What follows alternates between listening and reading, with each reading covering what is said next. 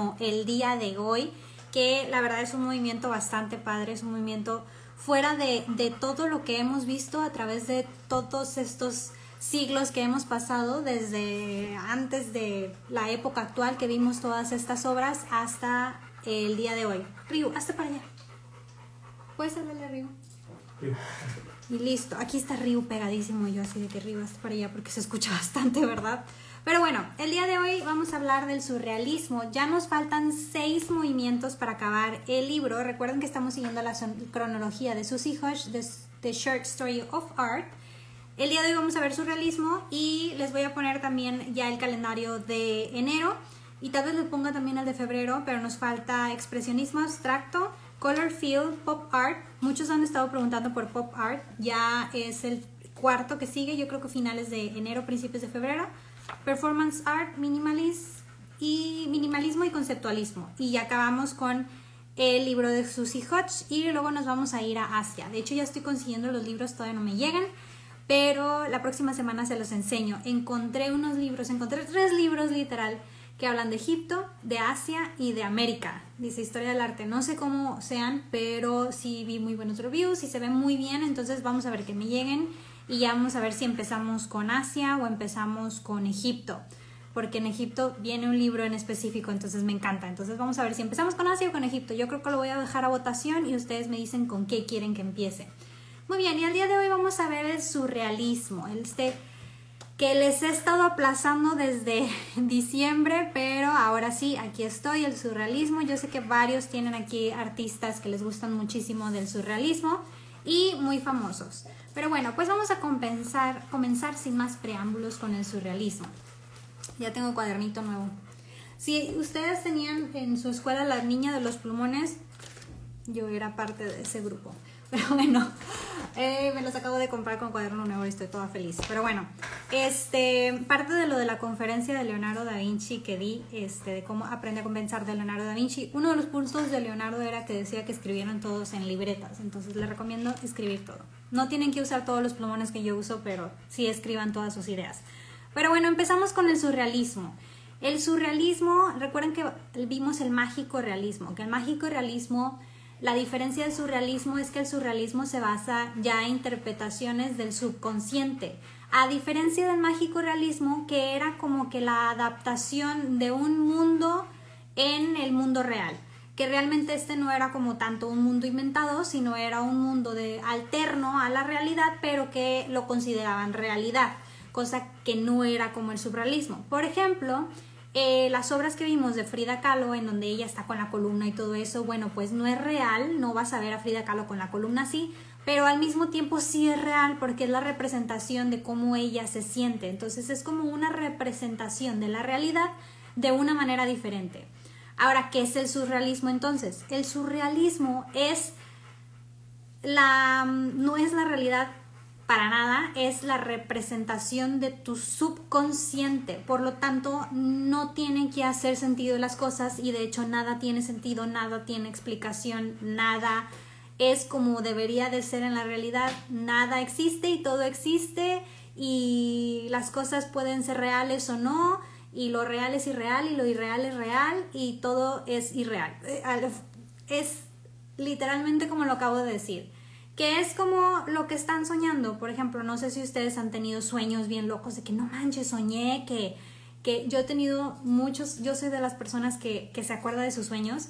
Y yo he sido guerrera en Egipto luchando con tipo Anubis. No sé si conocen el dios de Egipto, Anubis, que es el dios de la muerte, que es como un perro negro gigantescos. Y he sido una guerrera luchando y soy otra persona. Y he sido una vikinga. Y he sido en mis sueños están bien locos y luego una vez también soñé con una bruja que al final era yo.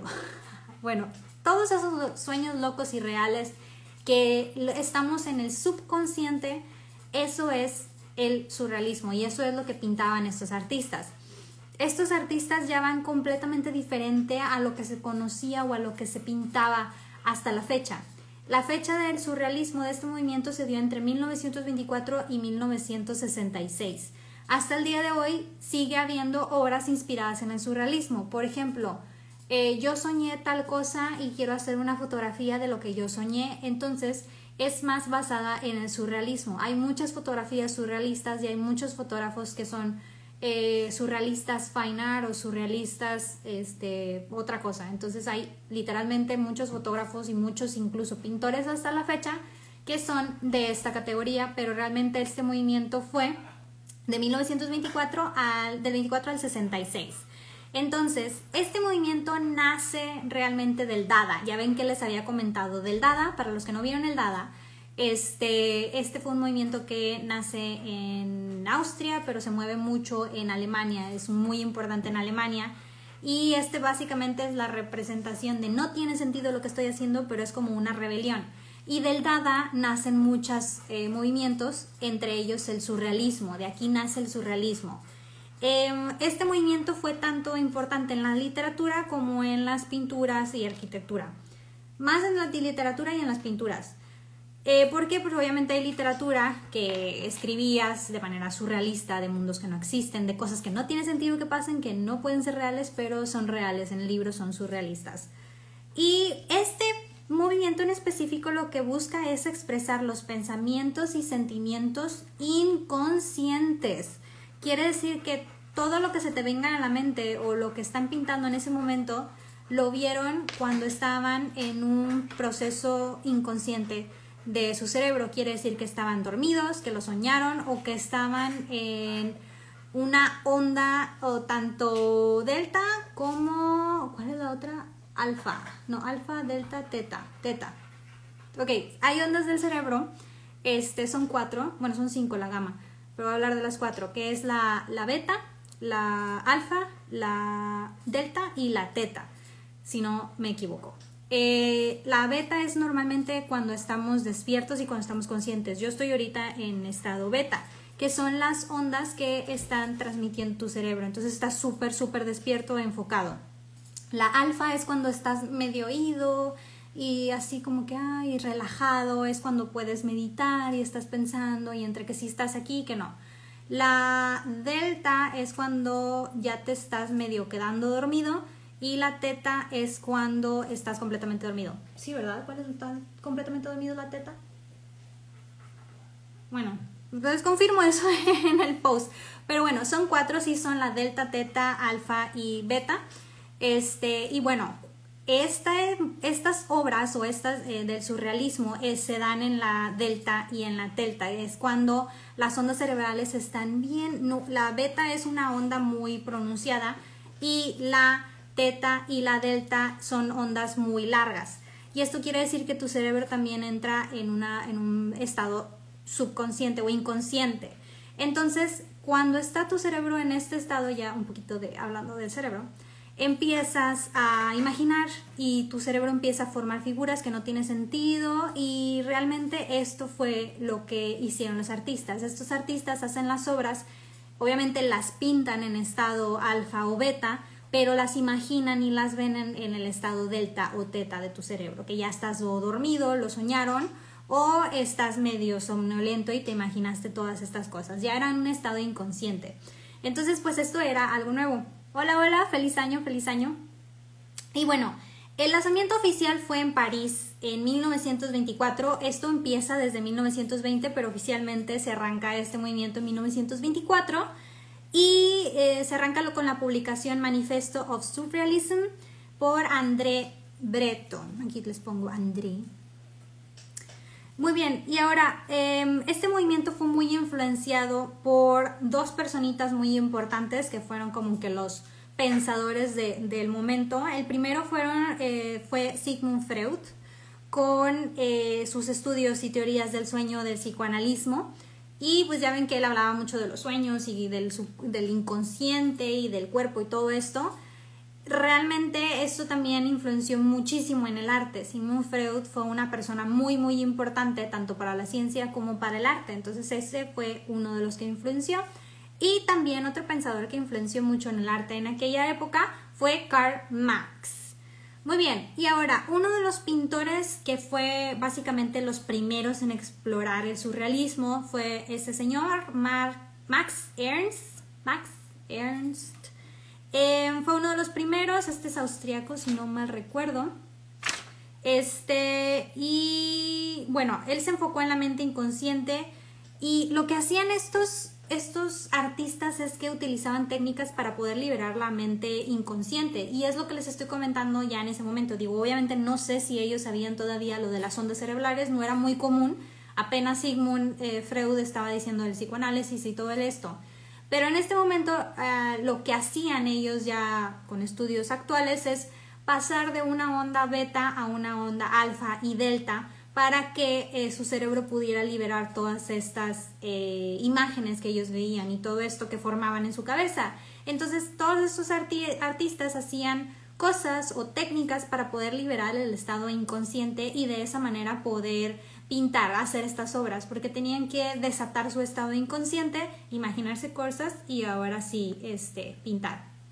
Aquí vemos una de las obras de Max Ernst que se llama The Elephant Syllabus, eh, pintada en 1921. Esta se encuentra en el Tate Modern en Londres. Ahora, este, ahorita se los pongo en chiquito porque se ve bien muy, muy aplanado. Déjame se los pongo en pequeño. Aquí está. Si ven, esta es un... Ahora, que quieren la representación de, de estas obras está muy difícil. Ahorita les voy a decir una de, de Salvador Dalí, que le dieron esa interpretación y Salvador de que esa no es, pero es la que tú quieras. Al final es eh, esos artistas pintaban lo que soñaban, pero inclusive ellos no encontraban un significado a sus obras. Era de que pues simplemente soñé esto y no sé qué significa.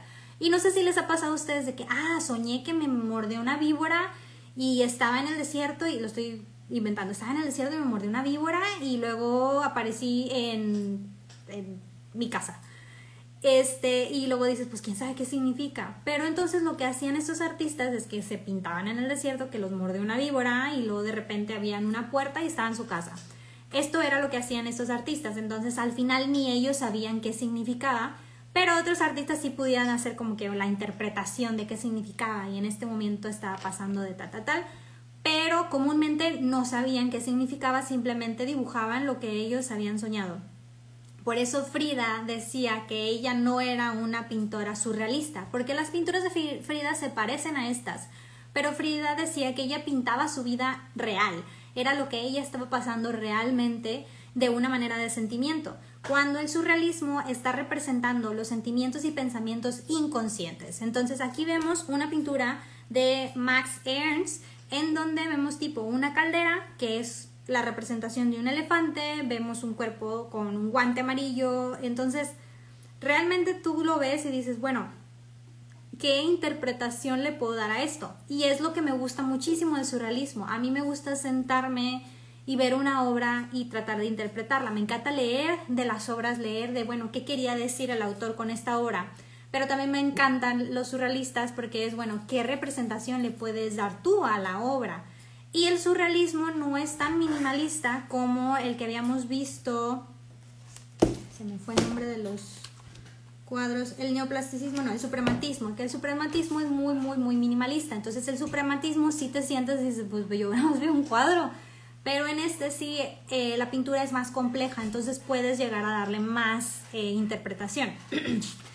y bueno, vaya, em, ellos, como les comentaba, hacían rutinas que les ayudaran a desencadenar este estado subconsciente y estas obras tienden a ser tanto, un tanto extrañas. En, en inglés se, se, le conoce como bizarre pero en español creo que bizarro significa otra cosa, entonces es como son como raras, entonces tú las ves y te deben de causar no un conflicto, pero sí algo de que esto no puede ser real, esto no es de la vida real y algo no está no está bien. Entonces, como son sueños y como algo, vaya, estás no tiene sentido lo que estás viendo, pero vaya, es la representación del mundo inconsciente de un artista. Entonces, está bastante interesante si ya el mundo consciente de unos de los artistas de esa época estaban bastante interesantes y este, creativos y disruptivos, ahora imagínense la el estado inconsciente de esos artistas, pues todavía más. Ahora les voy a hablar nada más de dos artistas. Este, el primero es mi, mi favorito y el segundo es el más famoso que también me gusta, pero el primero es mi favorito. El primero es René Magritte. Él es belga y ahora déjame lo pongo chiquito porque está bien padre su, su imagen. Él es belga y les voy a enseñar solamente tres obras de él, que son este, mis favoritas, y les voy a enseñar tres obras del siguiente, que este, muy probablemente es el que están esperando que hable de él. Pero bueno, en el, em, esta persona es belga y una de las obras que ya vieron que la puse de portada es esta, eh, que se llama The Son of Man, pintado en el 64. Y esta es una private collection, está en casa de Allen, es una colección privada. Este, y bueno, esta pintura en específico tiene varias versiones, esta es la más famosa. Y realmente estuve, de hecho estuve viendo bastante todas sus obras y tiene obras de este señor con el sombrero, con y sin cabeza, y tiene muchísimas obras de esta manzana en específico. Entonces soñaba mucho esta manzana y a este señor, porque probablemente es él.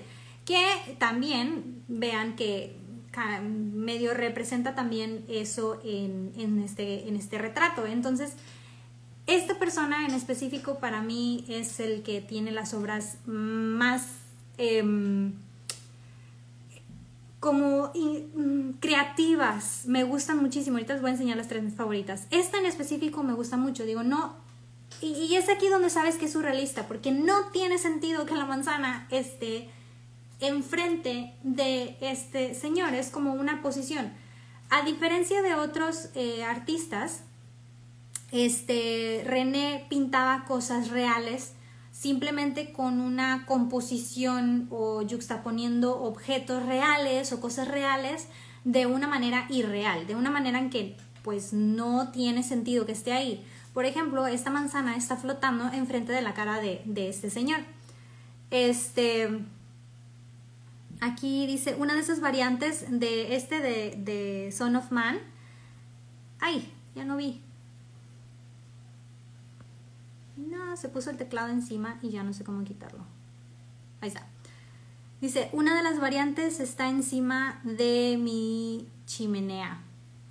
Ay, ¿en serio? Luego mandas la fotito. Manda la fotito si quieres y la, comparto en las stories para, para, ver esas variantes. Este, sí, sí, estaría muy padre. Tómale una fotito y la ponemos en las, las stories para que las vean. Y bueno, eh, hay muchas variantes de, esta, pero esta fue la que se hizo más famosa. Desafortunadamente no la podemos ver porque está en una colección privada, pero el mundo gira muy rápido y hay muchos cambios, entonces espero que esta colección privada luego se vuelva pública. Por ejemplo, en México eh, muchas obras las tenía Carlos Slim y lo hizo Museo Sumaya y pues ahora podemos accesar a una colección privada, lo cual ya es pública. Pero bueno, vuelvo. Eh, este señor pintaba muchísimo, les digo, este, muy típico de él pintar este sombrero, el señor con el traje y manzanas verdes, pero hay muchísimas obras de manzanas verdes. Nada más puse las tres más famosas y también que me gustan más. Pero esta es una de ellas y lo dices, bueno, ¿y qué significa? Bueno, pues mm, realmente es algo que, que él tenía algo con las manzanas, que al final, si te pones a analizar, este, a, la persona a lo mejor a él le gustaban mucho las manzanas o él de niño tuvo la oportunidad de ver muchas manzanas o vivía en cerquita de un pueblito de manzanas. O sea, al final mm, tiene que haber como alguna explicación de algún lado lo relacionas. Puede o no haber una explicación, pero normalmente si, sueñan, si sueñan muchas manzanas, pues yo creo que sí. Digo, no sé.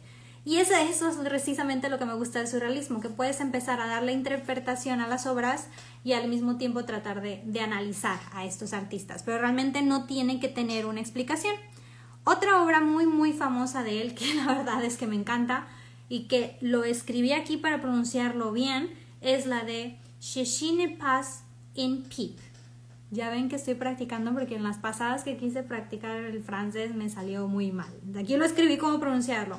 Bueno, esta Shishinen Passen Pip significa esto no es una pipa. Y me encanta, esta me encanta. De hecho, vi una playera que decía, o sea, una playera con este y decía esto no es una pipa. La quiero, pero a ver, lo, a ver dónde la consigo. Y bueno, él pinta esta, esta obra y dice, bueno, esto no es una pipa y tú la estás viendo y pues para, para ti es una pipa, para mí yo veo una pipa. Pero él dice que no es una pipa y luego te pones a pensar, pues no, no es una pipa, es una pintura de una pipa.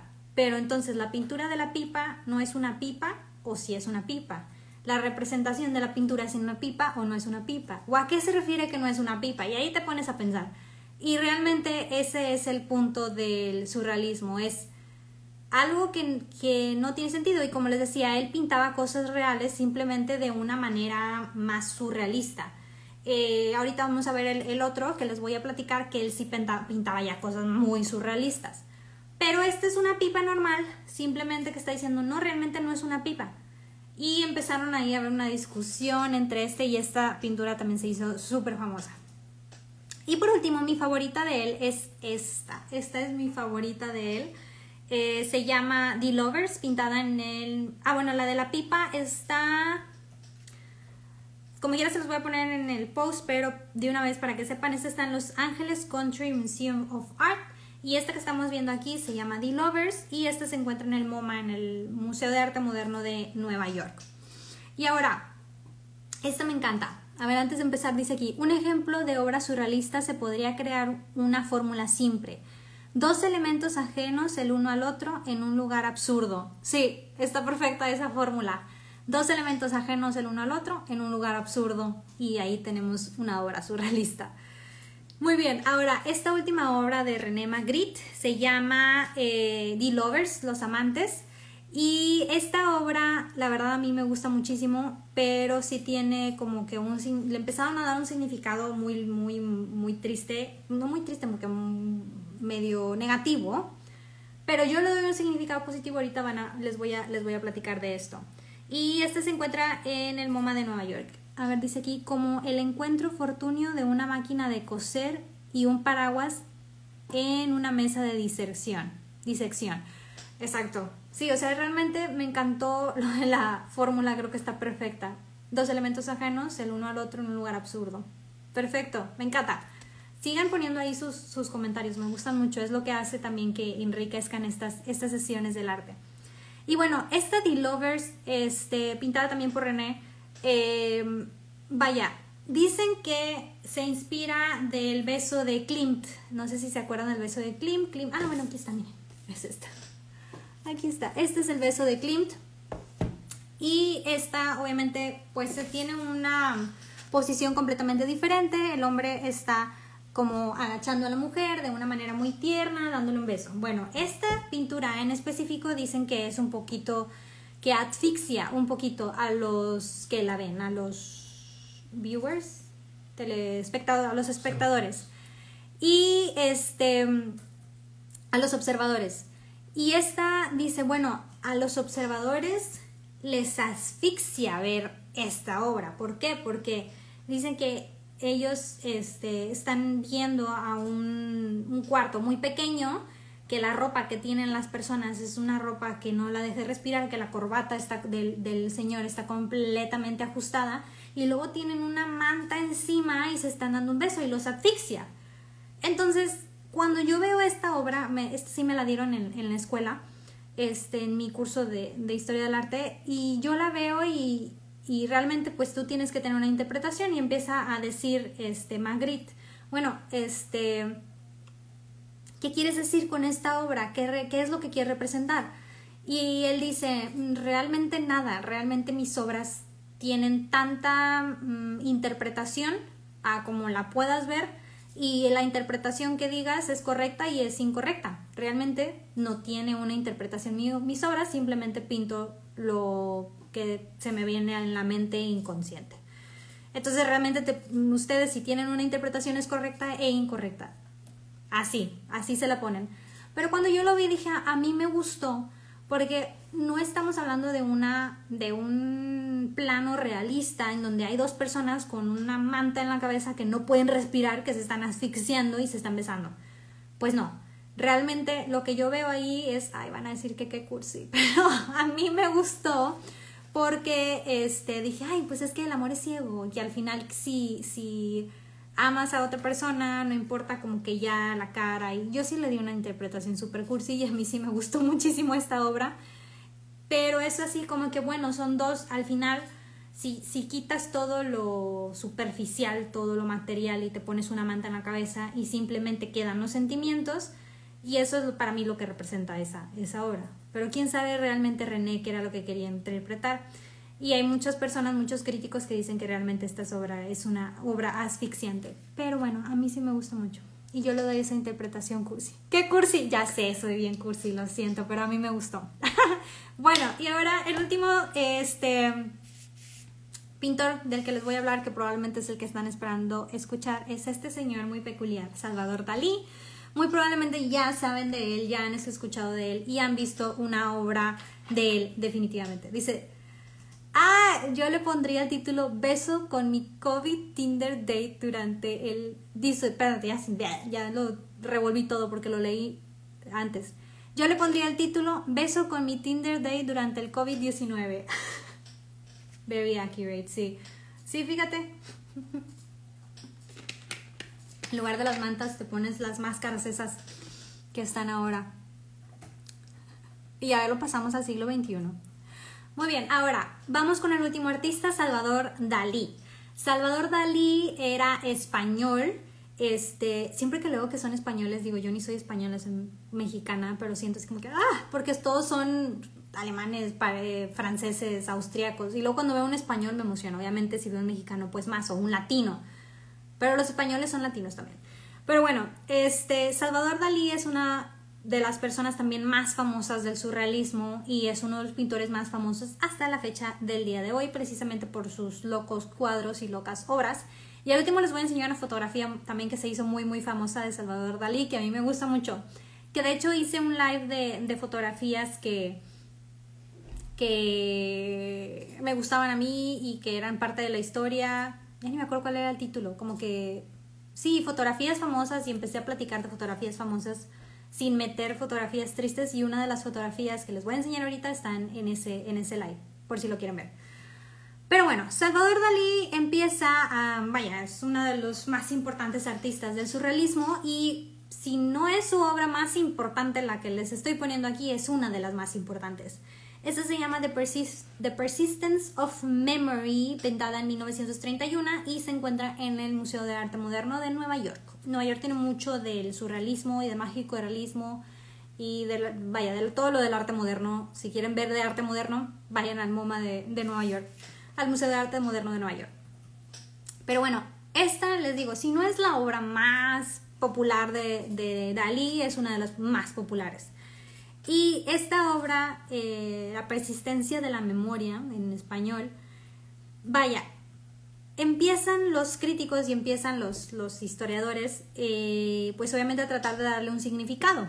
Entonces, una de las cosas que más intrigó de esta obra es precisamente que los relojes están derretidos, este, y vaya, todo está así desolado como si fuera desértico pero los relojes están derretidos, entonces empiezan a decir los críticos de que, ah, pues es la representación de que el tiempo es relativo y que realmente el tiempo no existe y que estamos, vaya, eh, si se llama la persistencia de la memoria es que realmente el tiempo no existe y que realmente todo lo que es memoria realmente es actualidad y la teoría de la relatividad, de, etc. Entonces, Dalí dice, no, esa no es, ese no es el significado. Y ya, pero no dice cuál es. Entonces, al final, en las ah, obras surrealistas se van a encontrar con esto, que a lo mejor ustedes ven esta obra y le empiezan a dar un significado. Y le preguntan al artista y el artista va a decir, pues no, ese no es. Este, es muy improbable que les digan sí, sí es. ¿Por qué? Porque el surrealismo está basado en sueños y díganme ustedes que cuando sueñan algo están completamente seguros que será el significado. Que yo conozco muchas personitas aquí, yo creo que me incluyo. Sueñé, soñé con un toro café y buscas y de qué prosperidad y no sé qué y de qué, ah, bueno, ya. Pero realmente son cosas del inconsciente que soñaron. Entonces, Puede que ellos le hayan dado una interpretación a la pintura, pero no están seguros que realmente esa sea la interpretación, porque simplemente la idea de generar estas obras no fue conscientemente suya, por lo tanto no le pueden poner una un mensaje, una descripción o un significado literal porque fue creado durante un periodo inconsciente. Entonces tiene sentido que no tenga una explicación. Pero si nos vamos a lo mejor a conocer un poquito más el artista, ya te vas a ver, bueno, por qué Magritte pintaba un chorro de manzanas este, verdes y por qué Dalí. Hay unos elefantes que pintaban, ahorita en la última hora aparece uno, pero hay otra obra que no la encontré. Si ustedes saben cuál es, díganme porque no la encontré. Es de, ahorita les enseño los elefantes, pero aparecen un montón. Me dicen si, si saben para buscarla y ponérselas. Pero bueno, hay una segunda versión de esta que se llama la desintegración de la persistencia de la memoria. O sea, esta es como que la persistencia de la memoria y luego esta es la desintegración de la persistencia de la memoria. Si se fijan, es el mismo escenario, simplemente que lo está desintegrando en partes. Vean, este es como un todo y este lo está partiendo. Siguen siendo los mismos relojes, lo mismo que, que estaba ahí. Este. Ay, yo así de que acabo de ver, parece un avión el que está abajo del, segundo, del tercer reloj, abajo del pescado, parece un avión y aquí no parece un avión, parece como una concha. Pero a lo mejor era que se que se cayó un avión, bueno, X, total. Así te puedes pasar horas viendo estos, estos cuadros y te empiezas a salir de que, ah, mira, aquí hay un no sé qué y así. Están bien padres, la verdad es que a mí me gusta mucho este, este movimiento y el pescado ahí ya salió y así. Entonces realmente puedes tener muchas interpretaciones, pero está desintegrando, vaya, esta obra que había hecho. Esta la pintó en el 52, está 20 años después. 20 años, 21 años después pintó esta. Entonces, vaya, tiene, tiene diferencia de, de tiempo. Y por último les voy a mostrar esta, les voy a poner en chiquito porque no lo veo. Miren, este es el elefante. Este es el elefante que me gusta mucho. Vi una obra de, de, él, pero no la encontré. O sea, la vi, o sea, me acuerdo que la vi en algún lado, pero no me acuerdo del título. En donde hay muchos elefantes de esta y esta es una de mis obras favoritas de Dalí. Pero no me acuerdo cómo se llama. Si ustedes saben cómo se llama, mándenmelo. O escríbanmelo ahí. Si están viendo la repetición, mándenmelo porque de verdad no lo encontré. Ahorita voy a seguir buscando a ver si lo encuentro. Pero hay muchos elefantes de esta y, y me gusta mucho esa obra. Pero bueno, esta obra en específico también es muy famosa de Dalí, que de hecho es la que viene en este libro como ejemplo. ¿Ya ven? Y bueno, este, esta obra se llama Dream Caused by, está larguísimo el, título. Dream Caused by the Flight of a Bee Around a Pomegranate. ¿Cómo se llama este? Pomegranate. Se me fue. Que son como la, la toronja. Una toronja un segundo antes de despertar. Pocha, bueno, el sueño causado por el vuelo de una abeja alrededor de una toronja un segundo antes de despertar. Pintada en el 44. Em, y este, este, este no está en el MoMA, este está en Madrid. Este está en Madrid. Les voy a poner todo donde está. Dice Paseo Celestial, Celestial en Rinoceronte. Es una parecida al elefante. A ver, vamos a ver. Mm, paseo Celestial. Si no, para ponérselos de una vez. Es roja bueno, yo me acuerdo que es. Esa me es. Sí, no, esa no es. Se parece a esa, pero esta nada más aparece un, un rinoceronte. No, son, digo, no rinoceronte, es como un elefante, ¿no? Bueno, X. Pero son muchos. En esta nada más hay uno. Sí vi varias de él, pero son muchos, muchos. Así como si estuvieran en el desierto. A ver si, si, si ahorita la encontramos. Pero bueno, déjenme explico esta y ahorita veo si se las puedo poner. Porque esta me gusta mucho y no, no la encontré. Y bueno, esta en específico es un, es un sueño, completamente. Y ahora vemos aquí una mujer postrada a merced de dos tigres. Un tigre con una... Mm, ¿Cómo se llaman estos bazooka? No, no es bazooka. ¿Cómo se llaman los rifles? ¿Un rifle? Sí, un rifle. Y el otro está siendo devorado por un pescado y atrás, atrás está este elefante con las patas, que este elefante me gusta mucho en las obras de, de Dalí. Eh, aparecen muchas obras de Dalí, pero les digo, hay una obra que no encontré que me gusta mucho de él, que, que aparecen muchos elefantes de estos, como caminando, como si fueran camellos. Y este, vaya, déjame se les pongo un poquito más cerquita. Esta es la obra y es completamente sin sentido y no tiene sentido alguno esta obra, pero simplemente es algo pues es un sueño, así son los sueños. Dice sueño causado por el vuelo de una abeja en torno a una granada. Ah, es granada porque aquí dice otra cosa. Bueno, ok. Un segundo antes de despertar, es lo que dice mi libro en español. Ah, gracias, sí, porque aquí en inglés como que los traducen diferentes. Pero supongo que en español es mejor porque él era español. Supongo que los títulos se los puso en español. Entonces, corrijo. Esta obra se llama Sueño causado por el vuelo de una abeja en torno a una granada un segundo antes de despertar. Que más que que, tenga sentido el título con la obra, se me hace que tiene más sentido el título con cómo él estaba este, pintando en el estado que él estaba haciendo esta obra. Y bueno, Dalí tiene muchísimas obras como esta y les digo, este elefante con las patas así súper delgaditas, que es como las patas de si fuera como una mosca pero muy larga, está genial. Voy a ver si encuentro la otra y si sí la encuentro se las voy a poner en el tercer post que es donde están las, las obras para ver si la encuentro. Y por último les quiero enseñar esta fotografía que no tiene, o sea, no es una obra de Dalí, pero es una fotografía que quería hacer Dalí.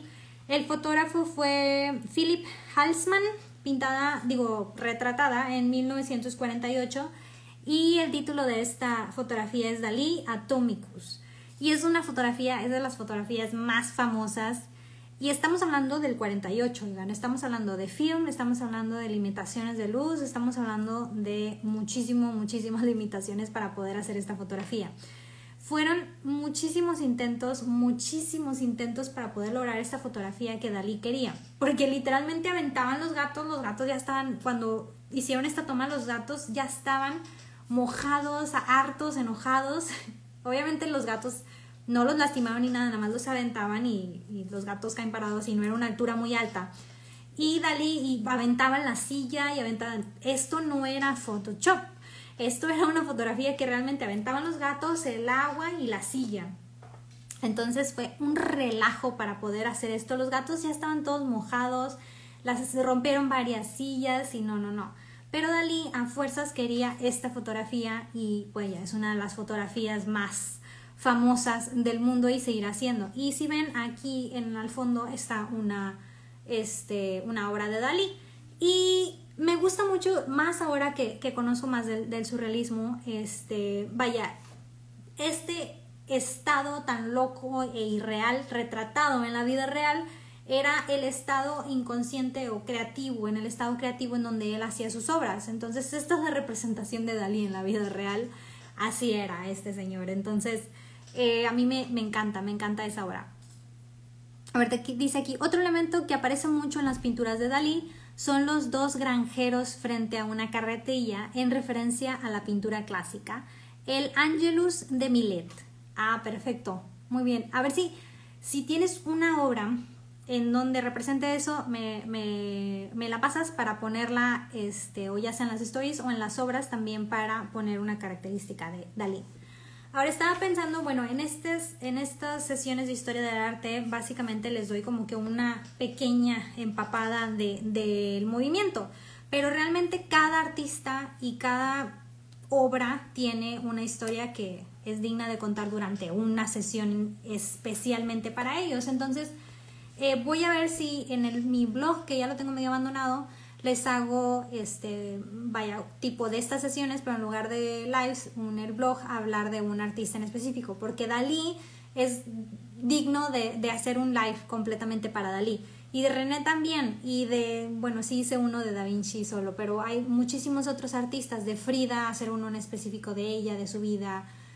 Vaya, no solo porque aquí hablo del de, artista y de sus obras en representación del movimiento, pero hay varias obras de Dalí que no son 100% surrealistas, son también de otros movimientos más, más este, que estuvieron en esa época, acuérdense que se traslapaban.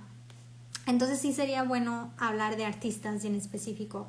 Entonces voy a ver, ahorita estoy de hecho viendo todo lo del contenido de este año y probablemente les vaya a anexar eso para complementar un poquito de, los artistas. Pero vamos a ver, vamos a ver. Este, por lo pronto, esto es todo del surrealismo. Espero que les haya gustado, espero que hayan aprendido algo nuevo, espero que alguna de estas obras les haya gustado, que las quieran buscar y ustedes ver la, la interpretación, que les dé una interpretación vaya de ustedes y este, aprender un poquito más. Dice, esta es una de tantas Ay, no veo porque está. Aquí está. The Archaeological Remnants of Millet Angelus. Espérense, déjame La apunto para anexárselas en el tercer post. Si se mira con detenimiento otras obras, a veces se ven los granjeros bien en chiquito. ¡Ay, qué padre! Supongo que te gusta Dalí, ¿verdad? Está muy padre. Muy bien, déjenme, eh, pongo lo de la obra porque luego se me va a perder. Se llama The...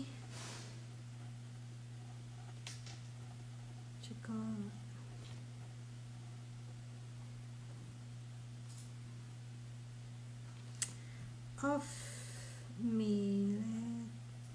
Escribo bien despacito. Muy bien, la voy a buscar para anexárselas y poner la referencia de los granjeritos. Muchas gracias. Tito, llegué tarde por estar cocinando. Lo tendré que reiniciar mientras como. provechito, provechito. Bueno, pues hasta aquí eh, la sesión número 28 del realismo. Espero que les haya gustado. A ver, dice, la mitad de mis libros son de arte, no... Ah, la mitad de mis libros de arte son solo de surrealismo. Ah, perfecto, está muy padre. Muy, muy padre. Entonces aquí tenemos un experto de surrealismo. Si tienen preguntas, contáctenlo a él. Muy bien, excelente. Bueno, espero que les haya gustado esta sesión del surrealismo. Espero que hayan también ya identificado la diferencia con el mágico realismo y el surrealismo. Y el próximo domingo vamos a hablar, uh, ya vamos a acabar el libro. Oigan, tenemos ya 28 semanas haciendo esto, está muy padre. Vamos a ver el expresionismo abstracto. Este también está muy padre, me encanta. Está muy, muy padre, pero también si no la llaman, este ya es más de meaning, pero bueno. Muy bien, bueno, entonces los veo el siguiente domingo para hablar de arte.